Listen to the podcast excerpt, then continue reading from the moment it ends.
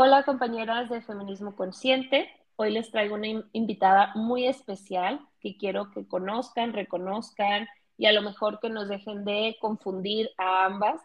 Su trabajo es excelente, es una gran compañera, colega, psicóloga y quiero que la conozcan. Entonces, ella, su proyecto se llama Psicovioleta, pero no les quiero adelantar más y quiero que ella misma se presente.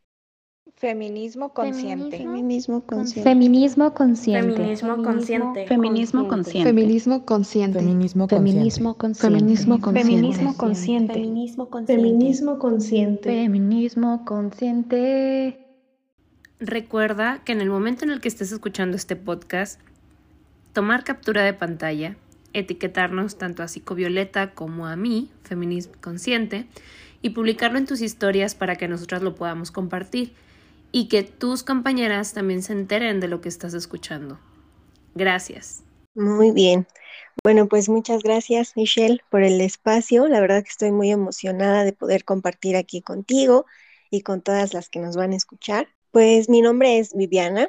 Yo soy la psicóloga y la psicoterapeuta que está detrás del proyecto de Psicovioleta. Psicovioleta es un proyecto autónomo que tendrá unos dos años, no, ya me estoy confundiendo, va a cumplir tres años este, este diciembre de estar pues abierto a todas ustedes y pues es un proyecto que surge mucho de, de la necesidad que tengo de compartir el conocimiento, de compartir con otras mujeres y también de politizar la psicología y la psicoterapia, que es algo en lo que tú y yo empatamos muchísimo. Y pues bueno, de un tiempo para acá he tenido un poquito más de alcance en las redes sociales y es ahí donde surgió una situación que me hizo pues convocarte para que estuviéramos por acá. Muy bien. Dime cómo comenzó para ti la psicología feminista. ¿Cómo comenzó? Bueno, esa es una muy buena pregunta. Creo que ninguno de los procesos, sobre todo cuando entramos a este, a este mundo del feminismo, es lineal, ¿no? Nada de esto es lineal, pero pues comienza eh, desde antes que yo decidiera estudiar la carrera con mis propios procesos personales. Y cuando estoy en la licenciatura de psicología, pues bueno, me doy cuenta de que no era para nada lo que yo imaginaba y pues comienzo a aventurarme en este proceso de la psicoterapia y de formarme como psicoterapeuta. Y pues me doy cuenta también de que no alcanza de que no alcanza lo que nos han enseñado, no alcanza lo que nos han dicho que debería de ser la psicología. Y pues comienzo a, hacer psicología, pero con perspectiva feminista, para poder enfocar eh, en nosotros todo el trabajo, en nosotras, perdón, todo el trabajo. Ok, ¿hace cuánto de eso, Viviana? ¿Hace cuánto? Híjole, ya bastantes años. Cuando yo comencé en esto del feminismo, yo tenía 17 años, entonces de eso ya hace 10 años. 10 años que estoy en este camino y que bueno, yo ya te he compartido un poquito esa historia, Michelle, de, cómo comencé con el feminismo y cómo di contigo cuando yo tenía 17 años. ¿Quisieras compartirlo con las compañeras que nos están escuchando? Claro que sí. Pues cuando yo era una adolescente, una joven y estaba estudiando la preparatoria, yo estudié en un CCH, que acá en Ciudad de México y Estado de México, pues es una preparatoria que está incorporada a la UNAM. Y pues bueno, yo comenzaba a hacerme muchos cuestionamientos de cosas que no me hacían sentido en el mundo, en el sistema donde estábamos, pero pues era solo una chiquilla, ¿no? No tenía con quién compartir todas mis inquietudes, aunque tenía amigas, pues éramos muy jóvenes y en ese tiempo no estaba pues como ahora esto del feminismo, que se habla mucho, ¿no? Que está como muy presente en la vida ya de las jóvenes. Entonces en esos momentos yo buscaba espacios donde sentirme pues un poco menos loca, ¿no? O un poco comprendida. Pues casualmente en YouTube, buscando así como tal, sobre feminismo, porque les comparto acá a todas también, que esta inquietud o esta incomodidad de vivir en un mundo que no estaba hecha para mí, es hecho para mí, no estaba como definido o aterrizado. Yo no sabía que se trataba de, de una perspectiva con, mirada violeta, ¿no? Que se trataba de, feminismo hasta que los, los, demás me empezaron a nombrar como feminista. Los compañeros y compañeras decían, no, es que eres feminista, es que el feminismo, es que esto. Entonces me empezaban a etiquetar y yo no tenía la menor idea, hablando teóricamente, de qué era el feminismo. Entonces comienzo con esta inquietud a buscar. En ese momento YouTube era una plataforma pues que era muy utilizada entre nosotras las jóvenes. Y entonces googleo sobre feminismo y me aparecen tus videos. Y pues bueno, de ahí yo fui muy feliz encontrando a alguien, ¿no? Que, que hablara sobre todo esto, que también me inquietaba, pero alguien, en este caso tú, que lo hacía pues con mucha claridad y además con mucha energía. A mí me quedaba muy claro, para mí muchas cosas me hacían sentido y encontré como ese espacio de, contención a la distancia en todo tu contenido. Entonces, pues desde ahí comencé, desde ahí comenzó la aventura y pues poco a poco me fui adentrando más y más y más hasta que, bueno, pues estar en la carrera de, de psicología, pues no podía pasar como algo desapercibido, ¿no? La parte del contenido feminista, como esto que nos han enseñado, ¿no? De tienes que dejar de fuera tus, tus ideales o tus creencias y que la psicología es objetiva y neutral y todo ese choro, ¿no? Masculino.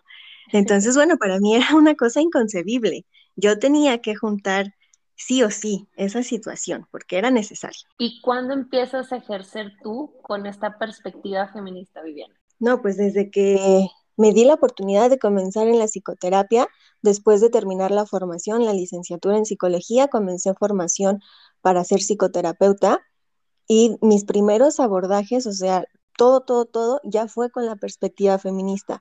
Ha sido todo un camino, ¿no? ha sido todo un recorrido porque antes de, estar en Psicovioleta, de, de generar este, este proyecto, pues trabajé para otras personas como psicoterapeuta y bueno, era muy difícil, ¿no? Porque abiertamente era complicado poder decir que atendía con perspectiva feminista, porque todo este rollo de la objetividad está pues como que les nubla eh, el pensamiento, les, les, nubla la razón, los sentimientos y no dejan como que metamos esta perspectiva, pero yo lo hacía como por debajo del agua, ¿no? Así como no era enunciado eh, directamente, pero era el trabajo que yo interno hacía con cada una de las usuarias. Válgame, y sí, que lo tenemos que esconder, que lo tenemos que decir de manera velada, porque si no e, eres antiética y estás mezclando tus intereses personales con la salud mental de las personas y eso es un riesgo. Todo esto según el patriarcado, ¿no? Así es. Y comienzan a poner en duda, ¿no? Comienzan a poner en duda nuestras habilidades como psicoterapeutas, empiezan a poner en duda, pero no solo eso, ¿no? Como que mmm, nos ponen como si fuéramos las peores, como que con esta perspectiva podemos hacer daño a las personas, ¿no? Así como tú dijiste, y, y viéndolo de ese sentido, pues podría ser porque, mmm, pues derrumbamos un montón de cosas, pero lo interesante acá es que nosotras no trabajamos con personas, nosotras trabajamos con mujeres y ahí no puede haber ningún daño, todo lo contrario. Exactamente, es la gran diferencia, ¿no? ¿Cómo empieza tu proyecto de psicovioleta? ¿Cómo nace este bebé? Sí, es, es uno de mis hijos, de mis hijas. Me gustaría que fuera una hija. Así que, pues les comparto que justamente de esta incomodidad de no poder hablar abiertamente sobre mi postura política en un espacio que no era mío, cuando yo trabajaba para otras personas como psicoterapeuta, fue que la situación para mí comenzó a ser insostenible, ¿no? Era algo que yo no podía enunciar, pero que la gente a mi alrededor se daba cuenta, ¿no? Aunque en ese momento mis jefes pues no, no sabían como mi, postura, yo no lo decía, no lo compartía abiertamente porque pues es un rollo, ¿no? Que nos tenemos que aventar y una veces tiene que elegir sus propias luchas, ¿no? De si me aviento o no me aviento. En este caso yo no me aventaba porque para mí no iba a ser algo fructífero tener que explicar a estas personas y tenerlas que convencer de lo que yo hacía, porque sabía que era algo que no tenía ningún sentido. Entonces yo comencé a sentirme ya muy incómoda, era insostenible y dije, no, yo tengo que comenzar a hacer algo donde pueda ser yo, donde pueda sentirme verdaderamente libre y donde pueda encauzar todo lo que quiero hacer hacia donde quiero ir. Y bueno, pues comenzó este proyecto de, de la psicoterapia en línea, eh, también inspirada mucho por, por el trabajo que tú haces cuando yo escuchaba que tú dabas psicoterapia en línea, para mí era algo un poco extraño, ¿no? En el sentido de que lo desconocía. Y cuando te adentras en esto desde la psicología y la psicoterapia eh, patriarcal, pues hubo un momento, no me dejarás mentir, donde todo esto de la psicoterapia en línea se ponía en duda, ¿no? Como de si tenía la misma efectividad, eh, si tenía pues daños colaterales, etcétera. Total, que desde su psicología científica comenzaron a hacer muchos estudios, ya después dijeron que pues la efectividad era la misma. Y bueno, yo comencé mi propio proceso de psicoterapia en línea, un poco también para probar cómo, cómo es vivirlo como usuaria. Me encantó, la verdad ha sido una experiencia maravillosa. Comencé a ejercerlo desde la necesidad de generar mi propio empleo, ¿no? De autoemplearme. Porque además, les comparto, yo también soy, soy mamá, soy mamá autónoma de un niño de cinco años, próximamente va a cumplir seis ya en enero pues para mí ha sido maravilloso poder acompañar a todas mis usuarias en modalidad a distancia porque empata muy bien con mis tiempos como mamá. Y fíjate, dentro de este comentario hay algo que a mí me gustaría compartirte que precisamente pasó, me parece, en la... Porque yo a Viviana la conozco de la primer generación de un curso que yo hago para psicólogas con perspectiva feminista, que por ahí anda un podcast también explicando esta parte, ¿no? y de ahí yo conozco a Viviana. Ahora, en la última generación de psicólogas con perspectiva feminista, había una compañera que comentaba que un profesor eh, que la estaba entrenando, que a mí me parece muy fea esa palabra, ni que fuéramos perros o no sé, este, que le estaba entrenando en todo esto de dar terapia, que le dijo que como psicólogos y psicólogas siempre teníamos que tener un respaldo es decir, tú tenías que dedicar a algo y tu terapia tenía que ser como tu extra, para que no vivieras de tus pacientes, para que no generaras como esa dependencia. Y a mí la verdad este comentario me causó un shock muy fuerte porque dije, bueno, entonces ¿para qué estudiamos, no? No le vas a decir eso a un arquitecto, a un abogado, eh, y, y sobre todo porque esta profesión de la salud mental sí es algo muy femenino, por así decirlo. O sea, la mayoría de las que llegamos a psicología somos mujeres y todavía a lo mejor en este rol de cuidar, de maternar, de lo que nos han enseñado son muy pocos los hombres. Y creo que es menospreciar mucho con este comentario de, no, pues es que te tienes que dedicar a otra cosa que te dé para que no dependas de, de la terapia. Es como de, pues si eres bueno en lo que haces, si eres buena en lo que haces, puedes vivir de tu trabajo no necesitas tener otro ingreso y es como menospreciar el trabajo que hacemos muchas psicólogas, me parece. ¿Tú qué opinas de este comentario? Sí, concuerdo totalmente contigo. Y Shelly, fíjate que es un comentario que yo escuché mucho también durante, durante la carrera. Cuando yo era estudiante de psicología en la universidad, también lo escuché muchísimo. Y me parece además que este, esta opinión o esta idea que se tiene está totalmente ligada con el sesgo patriarcal, ¿no? Justamente como lo mencionas, a las mujeres como que se nos relega a, papeles o a roles en, lo privado y que además son secundarios, ¿no? O, los hacen menos. Cuando en realidad la labor que hacemos de, cuidado y de mantenimiento de la vida es enorme, ¿no? Y en ese sentido, eh, creo que es verdad que la psicología es una profesión que se ha feminizado, eh, pues porque a ellos no les gusta, ¿no? ¿no? No es algo con lo que se sientan identificados con esto de, preservar y de cuidar la vida. Y por un lado yo digo que bueno, porque pues los, los psicólogos y los psicoterapeutas hombres son un horror, son la cosa más violenta que existe, ¿no? O sea, son los mismos vatos de siempre, solo que violentando con título, ¿no? Entonces, qué bueno que no están acá, eso me da mucho gusto. Pero sí, totalmente es una manera de menospreciar lo que hacemos y que si se detuvieran un poquito a entrar eh, o a conocer toda la, gran labor que nosotras hacemos, pues bueno, esos comentarios no se harían jamás porque se hacen desde un desconocimiento, pero sobre todo desde esta parte muy misógina. Eso es, para mí ese comentario es totalmente misógino y Luego caen en comentarios como esto del síndrome de la impostora, ¿no? De no soy suficiente, cuando y, es que nos han enseñado a estar inseguras de nuestro trabajo, inseguras de lo que hacemos, inseguras de absolutamente todo lo que hemos creado las mujeres. Y pues eso es, no soy suficiente, no soy buena para esto. Entonces sí, mejor me dedico a otra cosa porque no lo voy a saber hacer. Es que hace falta reconocernos a nosotras mismas y reconocernos en relación con las otras, porque además si yo me aventé a hacer este proyecto de psicovioleta, eh, tuvo su tiempo. Yo también tenía miedo, yo también tenía todas estas telarañas mentales eh, por todo lo que había escuchado que pues eh, ha estado totalmente errado, pero pues es normal, ¿no? Con todo lo que nos van metiendo todos los miedos. Y si yo lo pude hacer también, fue impulsada por el trabajo de, de otras colegas, ¿no? De mis amigas, de mis compañeras que se dedican a autoemplearse, que tienen sus proyectos autogestivos que ellas solitas generan, ¿no? Hacen muchos hijos hacen sus propios proyectos y yo pues muy inspirada por ellas que también me dieron los, los ánimos y el empuje para poder hacer lo que tenía en mente.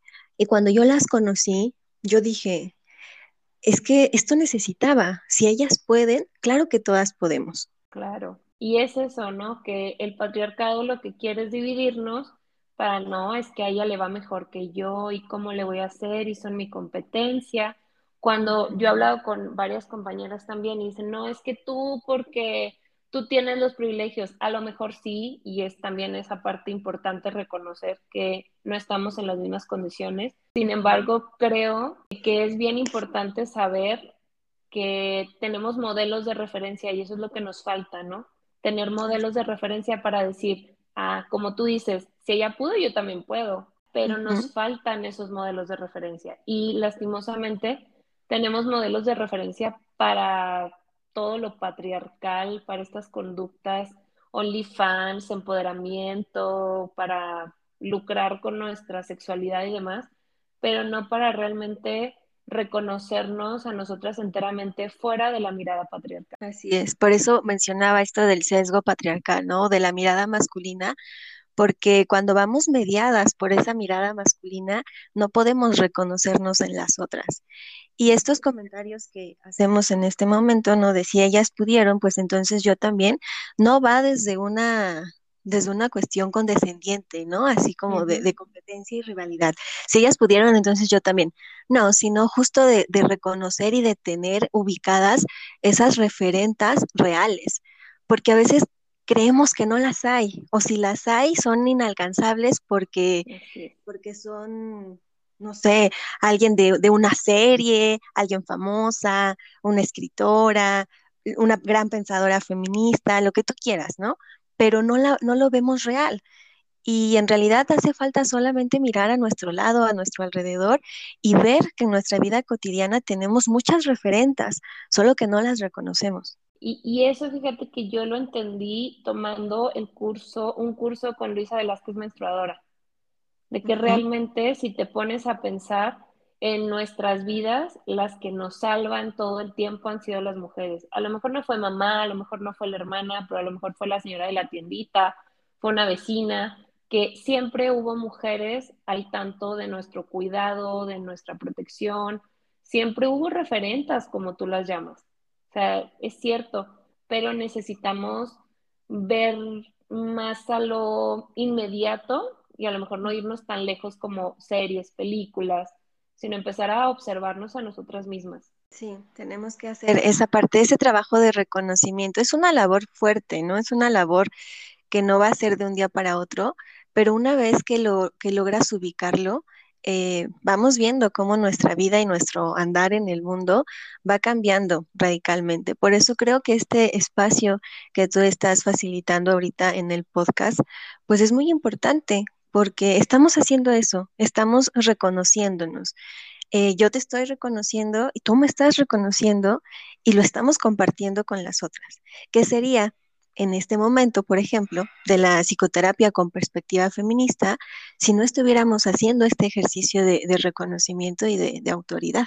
Y que además, para mí, por ejemplo, referentes dentro de esto de la psicoterapia feminista, así de forma inmediata, yo no conozco, sin embargo, gracias a las redes sociales y, esta maravillosa tecnología, me da, por ejemplo, para conocerte a ti y para conocer, por ejemplo, a Cuerpas en Libertad con Daniela, que digo, ah, sí se puede, sí estamos haciendo un jale bien fuerte y que entre nosotras nos conocemos, entre nosotras nos arropamos y nos apoyamos y eso también es bien importante. Sí, necesitamos no solo tejer, sino hacer crecer las redes que vamos pues elaborando, ¿no? Porque puede estar ahí el contacto, puede estar ahí la referenta, pero si no hay un verdadero acercamiento y un verdadero interés por construir algo, pues bueno, no va a llegar muy lejos.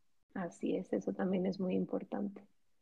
Y Viviana, el siendo mamá, tienes un niño y que también eh, es un niño dentro de este sistema, ¿cómo manejas todo esto? Tú, que eso es algo que me preguntan muchísimo, yo tengo dos niños, pero tú, ¿cuál es tu perspectiva con esto? Teniendo un niño en este sistema y que tú eres feminista. Pues bueno, también es, un, un, tema que da para mucho y es un tema con el que mucho tiempo estuve, o sea, ya pasé como por muchas etapas, ¿no?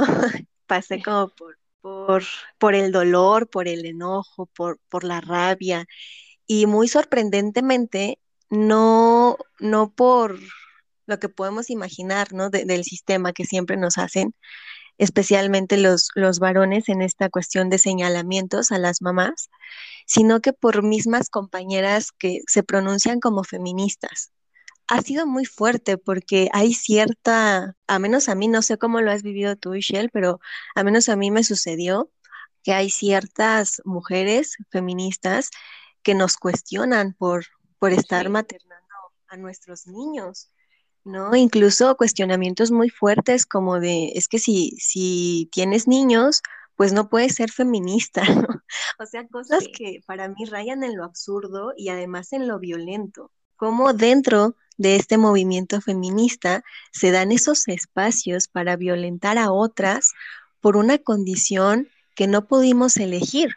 Y no me refiero al maternar, ¿no? Sino que me refiero al haber gestado niños, porque no sé si en el futuro eso se pueda cambiar, pero por lo menos ahora aún no tenemos la capacidad de elegir, por lo menos de manera natural, ¿no? Si quiero tener un niño o una niña. Sí, yo hace poco lo comentaba, ¿no? Yo me topé mucho esto en Ciudad Juárez porque no había, ahorita sí hay, hay un grupo incluso de, de Ciudad Juárez en el que me invitaron al principio a, colaborar, pero es que mis tiempos no me dan. Este, y de un grupo feminista de puras mamás, o sea, porque estábamos invisibilizadas y la maternidad, oye, es lo que sostiene todo pero hay que hablar también de la maternidad feminista, de cómo este, esta maternidad impuesta nos violenta, violenta a nuestros hijos e hijas. O sea, no podemos hablar de feminismo si no hablamos de la maternidad. Así es. Y nos han callado y nos han dicho, no, tú no eres feminista porque esto, y el feministómetro para todo, ¿no? Y no podemos hablar de feminismo tampoco si no visibilizamos todas estas violencias que vivimos aún dentro del movimiento, ¿no? Porque es muy fuerte. Yo cuando, o sea, cuando empecé a escuchar estas, estos primeros comentarios, para mí fue un balde de agua fría porque verdaderamente era algo que jamás me había cuestionado. Nunca había pasado por mi mente esta falsedad de que yo no podía enunciarme como feminista siendo mamá de un varón. O sea, jamás había pasado por mi mente. Yo nunca le vi lo malo, nunca le vi lo, lo negativo o lo incompatible, ¿no? Cuando me hicieron el señalamiento fue durísimo porque son bastante crueles en el sentido de que no están experimentando nuestras realidades y hacen aseveraciones muy graves. Eh, como por ejemplo que estamos criando mini patriarcas, ¿no? Y a mí me explota la cabeza y digo, ¿de qué hablan? ¿De qué están hablando? Si justamente lo que hacemos las mamás eh, desde una crianza eh, respetuosa y feminista, es todo lo contrario. Y nuestros niños son eso, son niños, no son hombres, no son los mismos hombres que están allá afuera haciendo todo lo horrible que hacen, son niños. Y son además unos niños maravillosos porque nos tienen como sus madres. Claro, y que sus referencias son totalmente diferentes a, a las del resto, ¿no? O sea, yo me doy cuenta de mis niños, por ejemplo, que tienen una manera de conducirse con otras personas totalmente diferente a, a otros niños y niñas y que a veces eso nos causa muchos problemas. y en sus emociones también, ¿no? O sea, por contarte la última, eh, a Melquiades, que es mi hijo mayor, eh, él tiene siete años, los acaba de cumplir este octubre, pero me mandaron a hablar del kinder, y me, del kinder del colegio, y me dicen, señora, eh, Melquiades no debe estar en primero de primaria porque es muy inteligente, entonces necesitamos promoverlo a segundo. Y yo, no. ¿Por qué? Porque sé como psicóloga, sé como mamá, que la interacción con niños de segundo va a ser totalmente diferente por la madurez, por las dinámicas y demás, ¿no? Y sí, dicho y eso, hace unos días me comentaba Melquiades, es que yo estaba dibujando y una niña me dice, tú no eres artista. ¿Y tú qué le dijiste? Pues que, ¿por qué me dice eso? Y la niña le responde, tú no eres artista porque te equivocas, los artistas no se equivocan. Wow. Y yo, wow, qué fuerte, una niña de 7, 8 años diciéndole eso a un niño. ¿Qué está viendo esa niña en su casa? ¿Qué escucha? ¿De qué manera la violenta para que ella pueda ejercer esa violencia? Porque yo entiendo que el problema no es la niña, el problema es sus papás, su mamá, pero, o sea, ¿qué haces con eso? Es bien fuerte. Y lo primero que yo le dije a Melquiades, no quiero que te juntes con ella, aléjate de ella, porque es una niña que te va a herir y por más que tú quieras ser parte de su mundo, por más que tú quieras integrarte, ella tiene un pensamiento de la vida muy diferente. Y con eso te encuentras, ¿no? No sé cómo, cómo haya sido para ti esta experiencia. Durísimo. No sabes el terror que yo tenía de que mi hijo fuera a la escuela. O sea, era una cosa que de verdad me quitaba el sueño. Me quitaba el sueño, yo pensaba si llevarlo o no llevarlo, dónde llevarlo, cómo llevarlo, si mejor se quedaba en casa, si mejor yo le enseñaba, eh, muchas cosas, muchas, muchas cosas, porque yo sabía, o sea, yo sé a lo que se tienen que enfrentar nuestros hijos en las escuelas, porque este mundo es muy cruel, ¿no? y los niños, las niñas son el reflejo de, de los papás y de las mamás. Entonces, yo me resistí lo más que pude. Eh, afortunadamente, cuando mi hijo ingresa al kinder, digo afortunadamente para mí, ¿no? Eh, inicia esta cuestión de la pandemia y entonces toma las clases desde casa. Y después pasa así su primer año de kinder, eh, bueno, que en realidad era el segundo año, actualmente está cursando el último año, y ya tuvieron que ir a, presencial y fue una cosa muy difícil, porque yo, yo estaba entre este conocimiento de necesita ir a la escuela a hacer lo que tiene que hacer, que es interactuar y jugar con otros niños y niñas. Eso es lo que necesitan hacer a su edad, ¿no? Pero por otro lado, yo estaba con el miedo de la va a pasar mal y que yo sabía que la iba a pasar no tan bien porque pues desde chiquito ha tenido algunas dificultades para socializar con los niños y niñas de su edad, porque no me vas a dejar mentir, no encajan, no encajan con la mayoría de niños y niñas. No, no sé, niños y niñas que juegan a las guerritas, a las luchitas con la pistola, y que para él eso no solo no es atractivo, ¿no? Sino que es impensable. Ellos reconocen que es violencia. O sea, mis hijos saben que está prohibida las luchitas, las peleas, las pistolas, y que los niños, por ejemplo, yo puedo ver los compañeros de Melquiades ahora de segundo, mi hijo quiere ir a jugar a los jueguitos donde están los niños de kinder y de primaria y los niños de su edad quieren hablar de Minecraft, de Fortnite, de todos esos tipos de juegos que en casa están prohibidos, que no se usan. Y es muy duro porque, mm, ¿cómo le, o sea, no podemos tenerlos en una burbuja, eso es cierto. ¿no? Y tampoco podemos transmitirles el miedo, pero en esta toma de conciencia ellos van haciendo lo mismo, tienen una conciencia más desarrollada, tienen un pensamiento crítico y tienen una sensibilidad también muy desarrollada con la que van y se relacionan en el mundo. Pero es que este mundo no está hecho para ese tipo de infancias ni para nosotras las mamás feministas. Es duro de recordar, pero es así como pasa. Sí, y que lo lo único que queda, no sé cómo sea tu caso, pero es hacer tribu con, y a veces es bien difícil también encontrar con quién hacer tribu, ¿no? Que comparte ese estilo de crianza, que no te critique, que sus hijos más o menos estén criados de la misma forma, este, para que puedan convivir armónicamente. Muy complicado. Yo por lo menos no he encontrado una red, ¿eh? Yo no he tenido una tribu en estos casi seis años que llevo maternando, no la he tenido y ha sido duro, ha sido muy, muy complicado porque además en los espacios cuando una como que busca, pues ya sabes, ¿no? Nos tachan como de la mamá conflictiva, la mamá intensa, ¿no? Que nada le, le, parece, que a todo le encuentra algo negativo, ¿no? Y, y o sea, sí, pero porque lo tiene, ¿no? Porque la situación lo tiene. Entonces, en mi caso ha sido difícil, no lo he encontrado y entonces eso lo único que hace pues es que sigamos reforzando y trabajando el doble en la crianza, ¿no? En casa.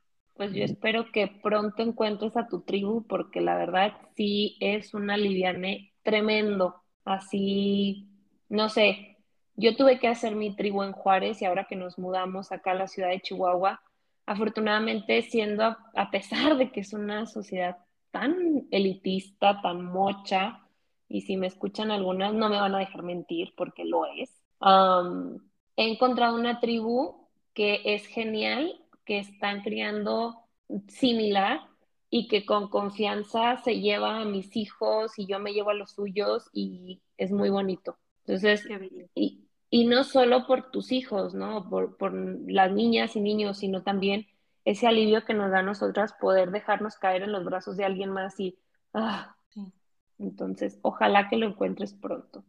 Vivian, hablando de esta maternidad autónoma, es como otro de los asuntos. O sea, no solo soy mujer, ajá, soy psicóloga, ajá, soy psicóloga feminista, ajá, soy mamá, ok, pero ahora soy mamá autónoma. ¿Cómo ha sido tu caminar por, este, por esta aventura? No, pues esta es la aventura más grande, más grande y permanente que, que tengo y que tenemos muchas, ¿no? Muchas mamás que, criamos en autonomía. Y cuando, no sé tú, Michelle, pero cuando yo hablo de, autonomía o de, una maternidad autónoma, pues es este hecho de que maternamos, de que criamos y nos conducimos, pues nosotras mismas, con los recursos que vamos generando, con nuestra propia compañía, ¿no? No solamente que no existe una, una figura paterna sino que no hay como una, mm, una red que te sostenga o que te acompañe por lo menos diariamente, ¿no? En lo cotidiano. Entonces, pues maternar en autonomía es una de las alternativas que yo he encontrado para también enunciar eh, o más bien en contrapropuesta a estos términos también muy, muy misóginos de, por ejemplo, las mamás solteras o las mamás luchonas.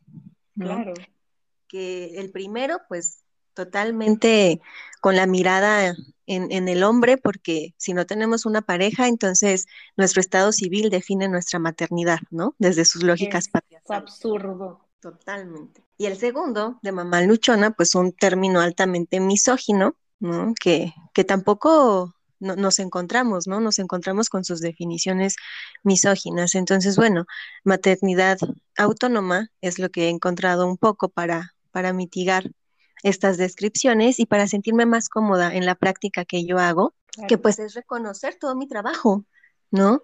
No es como de, es también dejarnos de pelear un poco, ¿no? Como, sí, es verdad que tenemos que visibilizar las violencias de los padres abandónicos, eh, pero va más allá, porque después de que lo visibilizamos, ¿qué sigue? Claro, pues esa es la parte más complicada. Luego, ¿qué hacemos con todo esto? No, pues sigue lo que hacemos. ¿Y qué hacemos? Maternar desde la autonomía, con todo lo que eso implica. No solamente. El sistema en contra, con la sociedad en contra. Justamente eso, eso iba a mencionar, ¿no? No solo con las violencias de afuera del sistema, sino en todos los contextos, desde lo micro hasta lo macro, lo estructural.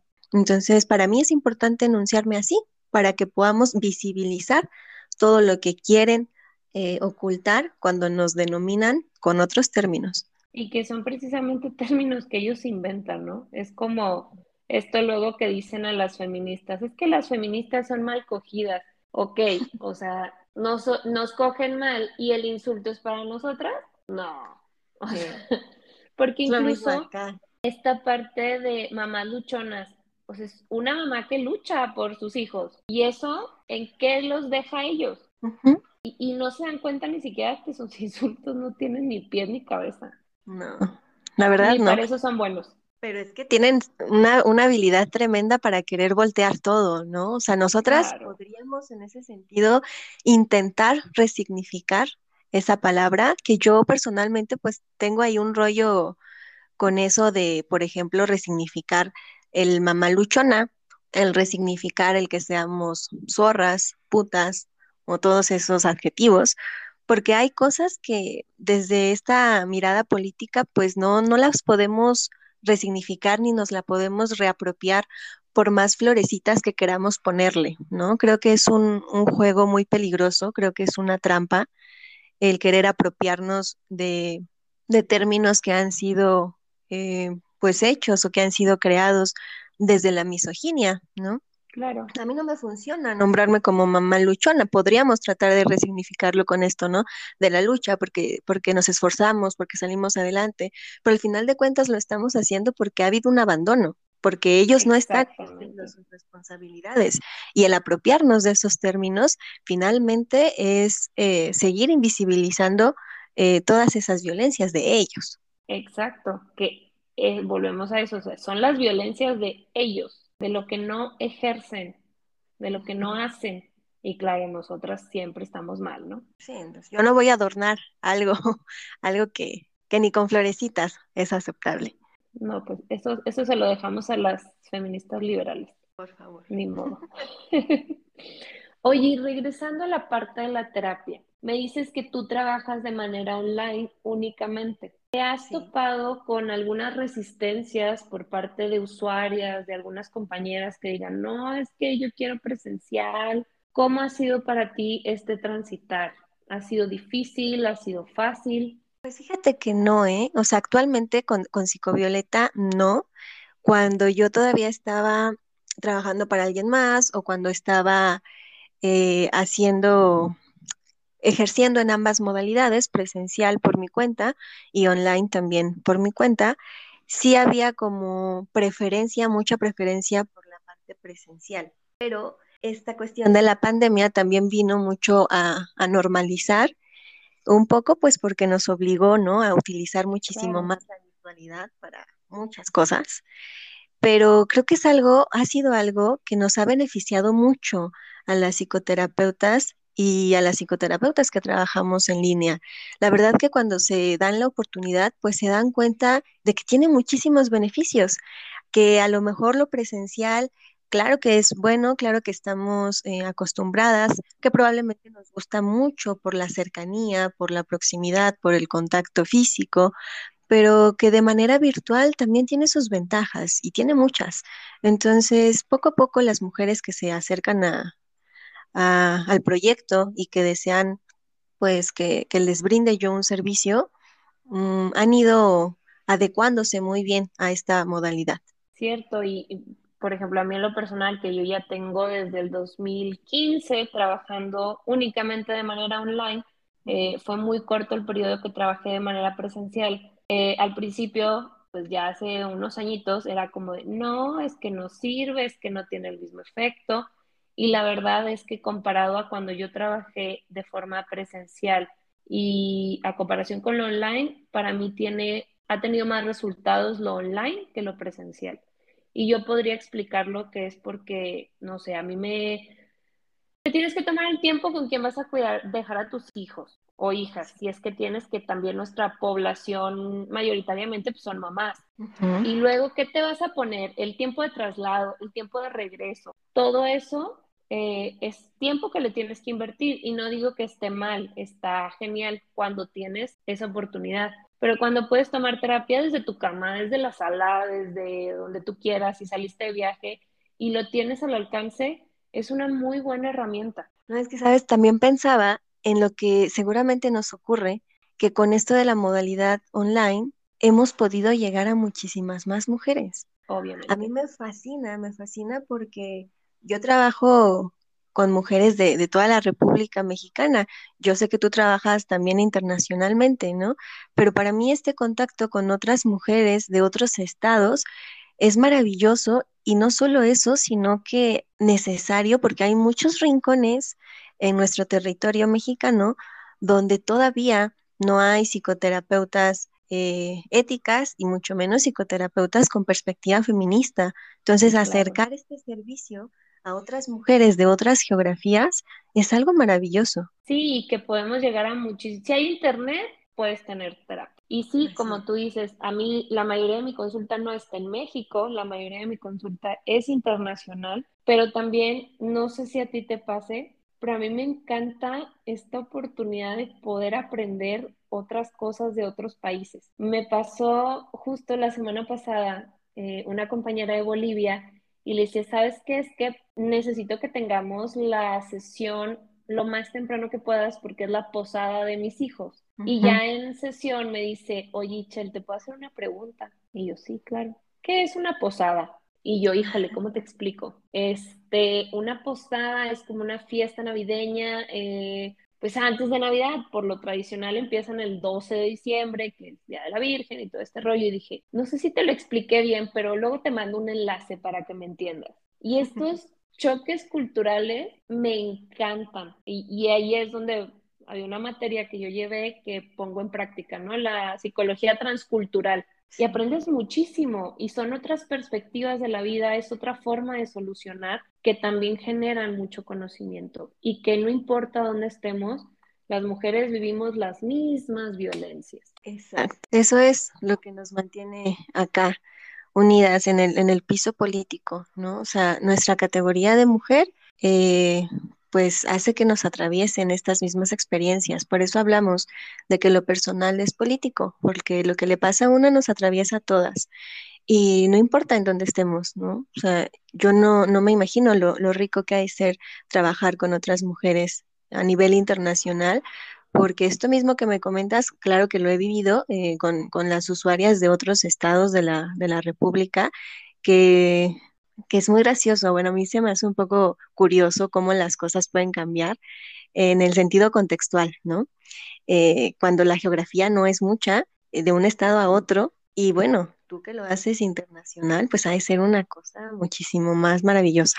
Platícame una anécdota que te haya sucedido así que digas, o sea, que te haya asombrado esta, esta conexión o este contexto cultural. ¿Con las usuarias?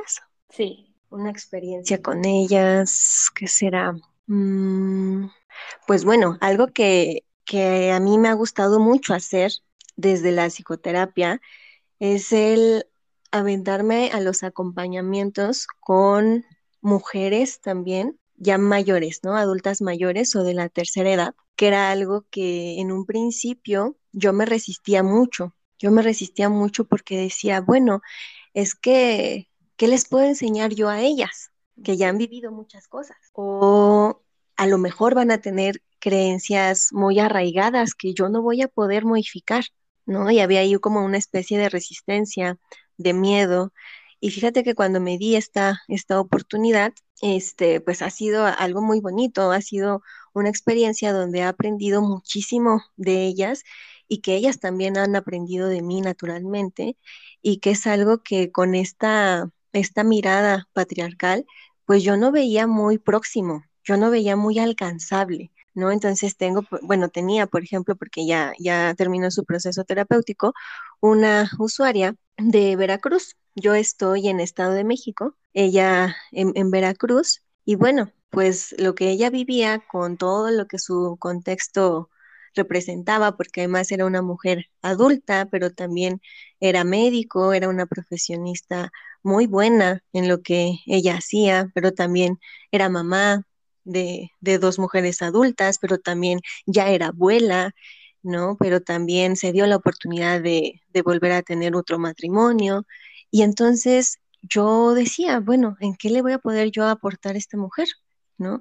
¿Qué le estará pasando cuando hacen la presentación de quiénes son, cuando solicitan el servicio y que ponen brevemente su, su motivo de consulta? Eh, yo como desde esta desconexión no me explicaba qué era lo que alguien, lo que una mujer con su perfil de profesionista, estando donde vivía, haciendo lo que hacía, necesitara de un acompañamiento feminista y que ella se diera la oportunidad, porque si de por sí el feminismo no está bien visto dentro de la psicología, ¿no? Pues con mujeres que son mayores o que tienen otras profesiones, por ejemplo, como la de medicina, que es un contexto también sumamente patriarcal, ¿no? Yo decía, ¿qué será? ¿Qué será? Y bueno, pues el proceso con ella ha sido maravilloso, fue una de mis usuarias más aplicadas, tenía un caso muy tremendo de violencia, pero fue una de las más aplicadas, de la que yo aprendí muchísimo y que estoy eternamente agradecida de que me haya dado esa oportunidad de, de acompañarla y que bueno,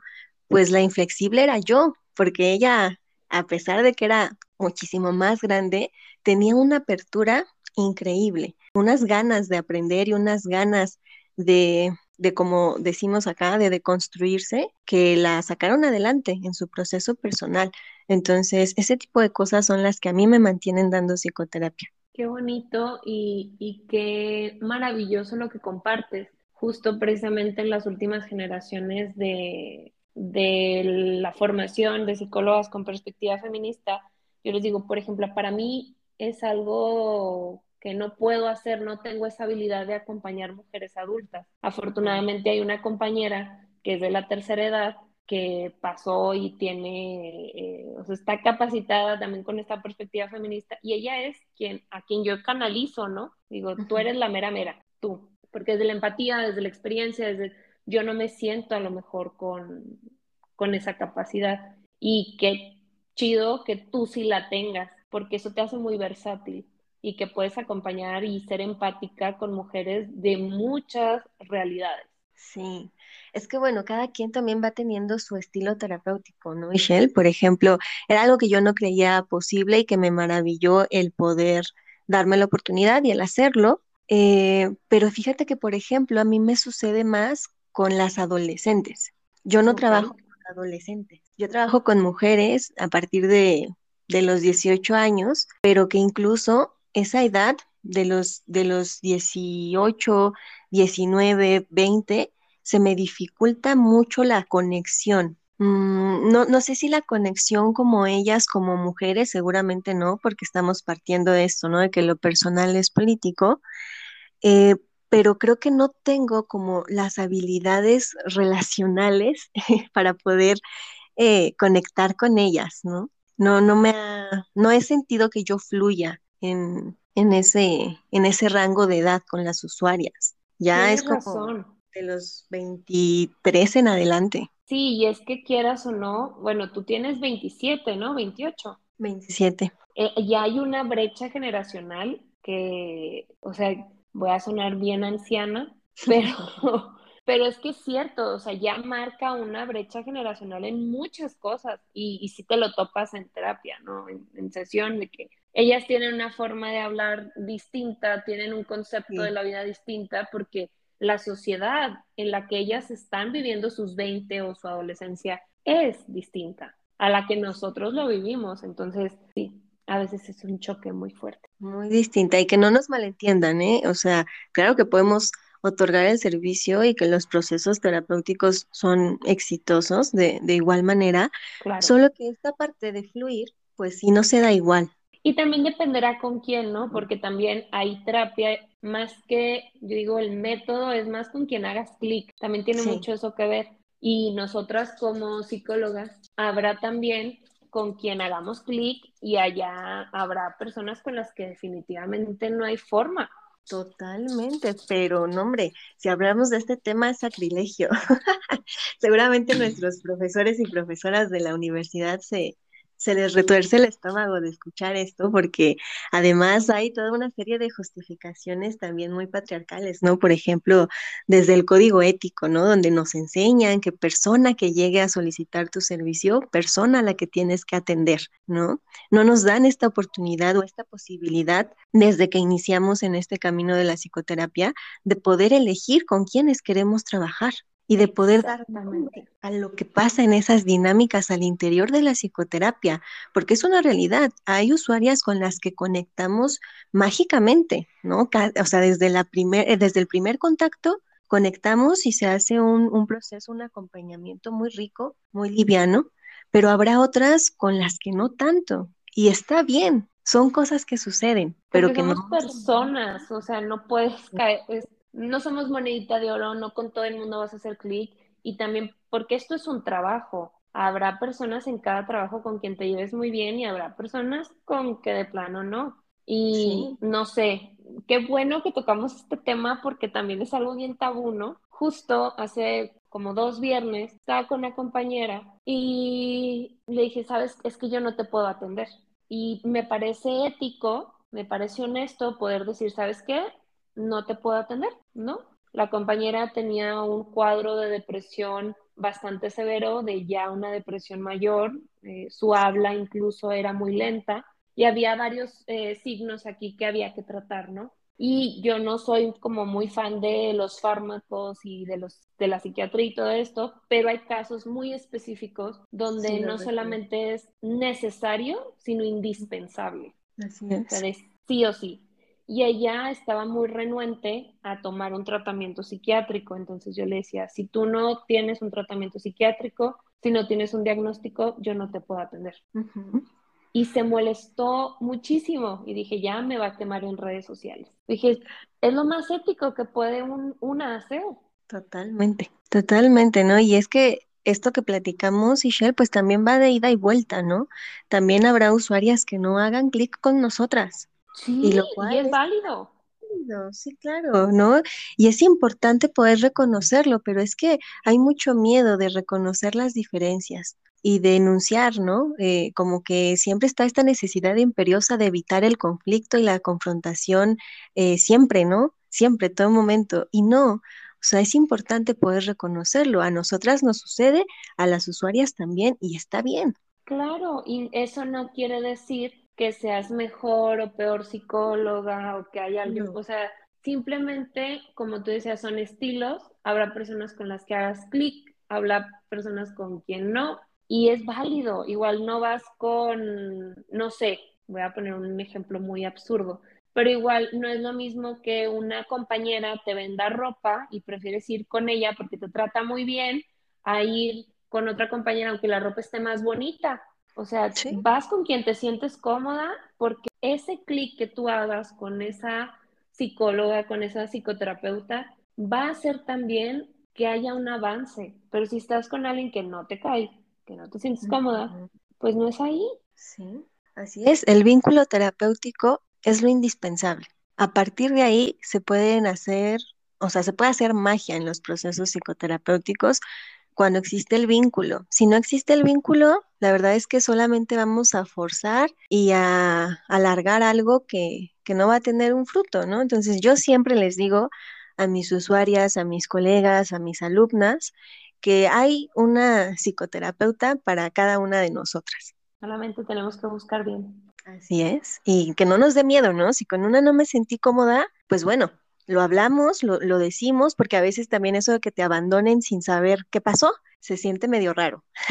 Claro. se siente gacho, ¿no? Que, eso suceda, pero pues se puede hablar, se puede ver si se pueden hacer ajustes en las, en las dinámicas, cómo podemos eh, relacionarnos, y si no, no pasa nada se busca eh, canalizar, referir con otras de nuestras colegas y hasta que encuentren la terapeuta con la que se sientan completamente cómodas. Claro, y también la retroalimentación es válida, porque eso nos ayuda también a crecer. Sí, sí, sí. Yo siempre les digo, este es su espacio de confianza, siéntanse con la libertad de decirme cualquier cosa. Yo no lo voy a tener a tomar personal, no me voy a ofender, no me voy a sentir mal, porque eso estaría hablando pues de, asuntos personales que no he resuelto, ¿no? Entonces no es el caso, siéntanse con la libertad, porque finalmente están pagando por un servicio que no es cualquier servicio y pues tienen el derecho de, de que ese servicio se les otorgue bajo sus necesidades. Viviana, además de dar terapia, ¿qué más haces? Pues también doy cursos, también doy talleres, de, pues con diferentes temáticas, ¿no? Siempre desde la psicología y desde la perspectiva feminista. Eh, son cursos para, para usuarias, para mujeres de todo el mundo y también para colegas, también para psicólogas y psicoterapeutas. ¿Cómo creas tu contenido para tus redes sociales? Híjole, eso es pues... Porque esa es otra chamba básicamente. bien pesada. Sí, sí, sí, sí, la verdad es que eh, creo que no se le da el valor o, o, a lo mejor como no se conoce, ¿no? Todo el trabajo que hay detrás de hacer una simple publicación, simple entre comillas, eh, pues hace que no se le dé el valor justo, ¿no? A lo que, a lo que hacemos, que alimentar nuestras redes sociales es una chamba bien gigante, gigante. Se le tiene que invertir mucho tiempo, se le tiene que invertir conocimiento, se le tiene que invertir corazón, ¿no? No es un trabajo mínimo. Es algo que, que hacemos y que además está abierto a todas, ¿no? Es, es un poco de lo que les podemos otorgar mmm, gratuitamente y que a veces también hay mucha exigencia por parte de las seguidoras, ¿no? O de las personas oh, que están sí. en las redes sociales, como que una tiene que cubrir todas sus expectativas y, te están corrigiendo tus publicaciones y hoy me pasó, ¿no? Alguien me quiso corregir una publicación y yo como, perdón, o sea, este es mi espacio, yo lo hago como puedo, lo sostengo como puedo y esas hostilidades en mis espacios no me encantan porque eh, se supone que estamos tratando de hacer espacios seguros entre nosotras, las mujeres, y que de pronto lleguen compañeras con actitudes, eh, híjole, bien patriarcales a querer corregir, minimizar, eh, criticar y no de una crítica constructiva, ¿no? Sino como con este afán de, de exponer o de, de ridiculizar es complicado porque tú y yo, además, y otras colegas que tenemos un montón de chamba, eh, publicar en redes sociales no es algo de que te lleva cinco minutos, ¿eh? No. O sea, no importa lo simple que se vea la imagen, no importa lo sencillo que se vea el texto que compartimos, es algo que lleva mucho de nosotras. Entonces, lleva su tiempo, lleva su, sus horas dedicadas de trabajo. Claro, y, y como tú dices, es algo que no se visibiliza, pero es, es invertirle horas, diseño, incluso pagar quien te haga ciertas cosas, es elegir cómo decirlo, porque yo creo que por lo menos para mí esa ha sido como la parte más complicada, ¿no? ¿Cómo decir lo que voy a decir para que no lleguen a ofenderse? Y Ay, aún no. así se van a ofender. Sí, es que siempre se, les, se le encuentra un pero. Mira, rápidamente les voy a platicar lo que me pasó ayer domingo. Hice una publicación eh, referente a esto que pasó acá en México con estas celebridades de Carmen Salinas y de Vicente Fernández y sus fallecimientos. Sí, y yo hacía una publicación donde criticaba pues toda la misoginia que hay, ¿no? En, en cómo se abordan las, las muertes de cada uno de, de ellos, porque pues con Carmen, que, que fue pues una mujer, pues está toda la, la, rudeza, ¿no? Toda la violencia, toda la misoginia, aún ya muerta. Y pues con Vicente, pues toda la parte de, de adorar, de idolatrar a un personaje pues altamente violento, misógino, homofóbico y acosador, abusador y un montón de cosas, ¿no? Entonces yo hacía esta publicación en mis redes, en Facebook, y pues salieron a, a decirme que quién decía eso de Carmen, que no habían leído nada de eso, que les dijera quiénes estaban diciendo eso. Y yo como, bueno, pues les puse una captura de pantalla de contenido que yo había encontrado, pues para que no me tacharan de mentirosa, ¿no? Claro. Y, y, yo lo hice en contra de mi voluntad y de mis creencias, porque yo dije, no tengo que estar demostrando nada a nadie, en mis espacios Esa menos. parte.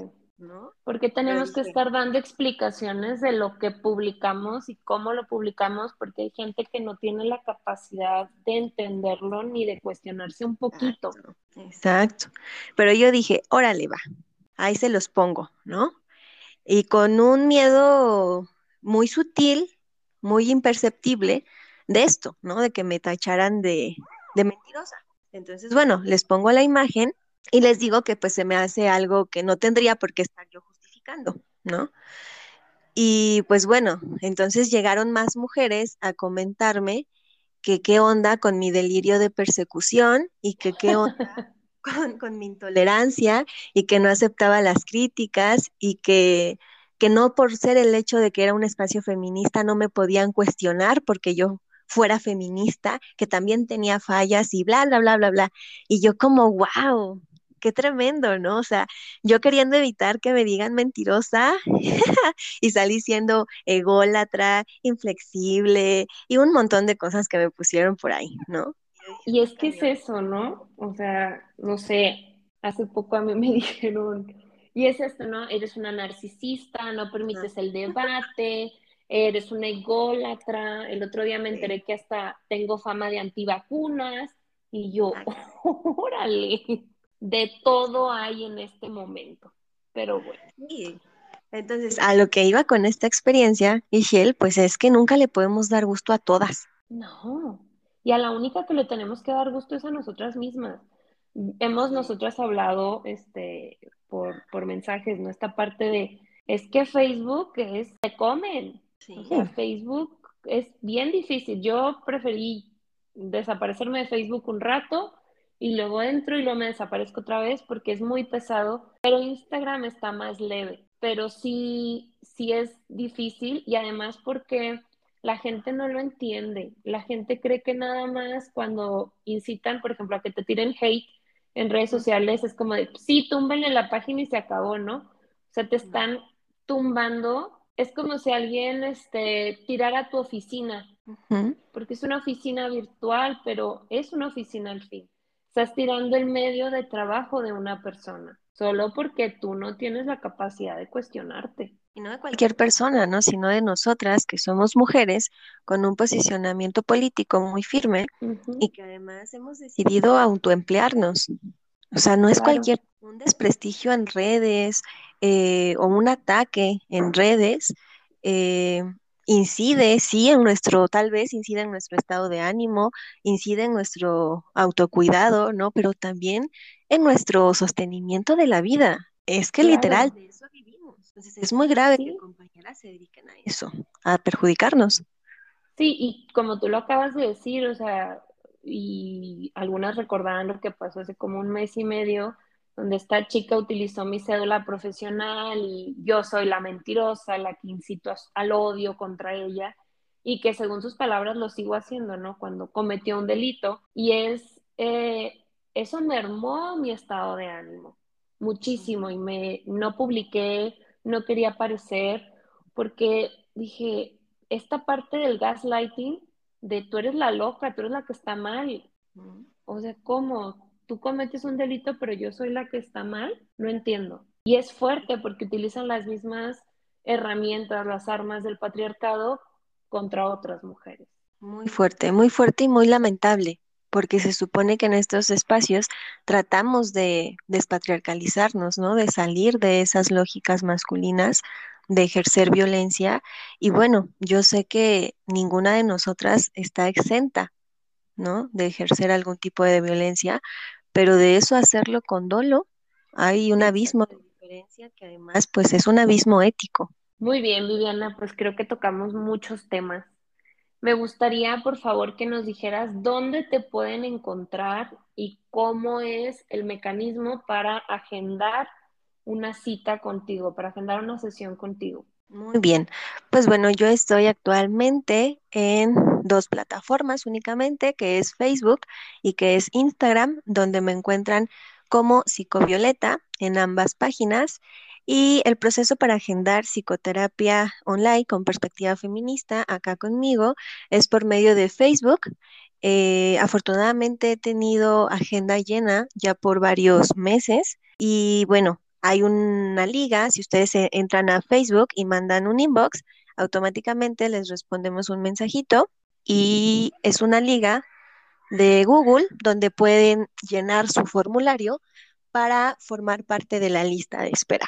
Entonces, si alguna de ustedes está interesada, pues yo le voy a agradecer mucho que pueda hacer ese formulario, solo que también voy a agradecer su paciencia porque por el momento este, este proyecto pues es único, es mío, solamente lo estoy manejando yo y pues sí van a tener que esperar un ratito. Y además, eh, a mí en la carrera me decían, no, es que si tiene agenda llena es porque es muy buena. No es pura promoción. Viviana sí es muy buena en lo que hace. Yo incluso eh, le he pedido que me acompañe, que sea mi psicóloga, mi terapeuta, y tiene siempre agenda llena. Entonces, y tengo ganas de tomar terapia porque créanme que faltan colegas, faltan mujeres con esta perspectiva feminista y así como la escucharon hablar tan certera, con todo este manejo de conceptos, con todo lo que ella hace, es una chingona en todos los aspectos. Síganla y hacemos igual este podcast para que sepan que no, yo no soy psicovioleta, yo estoy en feminismo consciente, Viviana está en psicovioleta y también para que Viviana vaya saliendo poco a poco de esa zona de confort y se vaya dando a conocer. Sí, mi zona de confort es Facebook, ¿no? Entre comillas, confort, porque pues es una red bien violenta, bueno, donde se presta mucho, ¿no? A estos malos tratos. Y poco a poco ando emigrando a Instagram, así que si me pueden apoyar por allá, las voy a agradecer mucho. Y pues, Ishel, muchísimas gracias por, por este espacio, por el reconocimiento que haces a mi trabajo. Sabes que también tengo una profunda admiración contigo, contigo como mujer, contigo como feminista y contigo como psicoterapeuta. Así que pues es todo un placer. Casi que fue un sueño cumplido a la Viviana de siete años el poder estar aquí compartiendo contigo. Para mí significa muchísimo, no tienes una idea. Ay, Qué linda. Y sí, o sea, tú eres uno de, uno de mis referentes, de mis referentes. Entonces, eso, no sé, como que es un espacio seguro. Es bien lindo eso. Y tú mía. ¿Sí? Y eso es lo maravilloso de la autoridad entre mujeres. Nos reconocemos las dos. Bien. Y síganla en Psicovioleta, así la van a encontrar tanto en Facebook como en Instagram. Yo sé que cuando escuchen esto, por favor, corran cuando lleguen a este punto, corran por favor a tomarle captura de pantalla, no sé, que etiquetan a las dos y denle follow, sobre todo en Instagram. Ayúdenla a que llegue a más personas en Instagram, en Facebook. Híjole, es que está bien violenta la situación. Pero gracias por escucharnos hoy. Eh, besitos, sin glitter, ya saben, y compartan con todas sus amigas para que se enteren de qué es la psicoterapia con perspectiva feminista que tanta falta nos hace. Así que Muchas gracias por escuchar.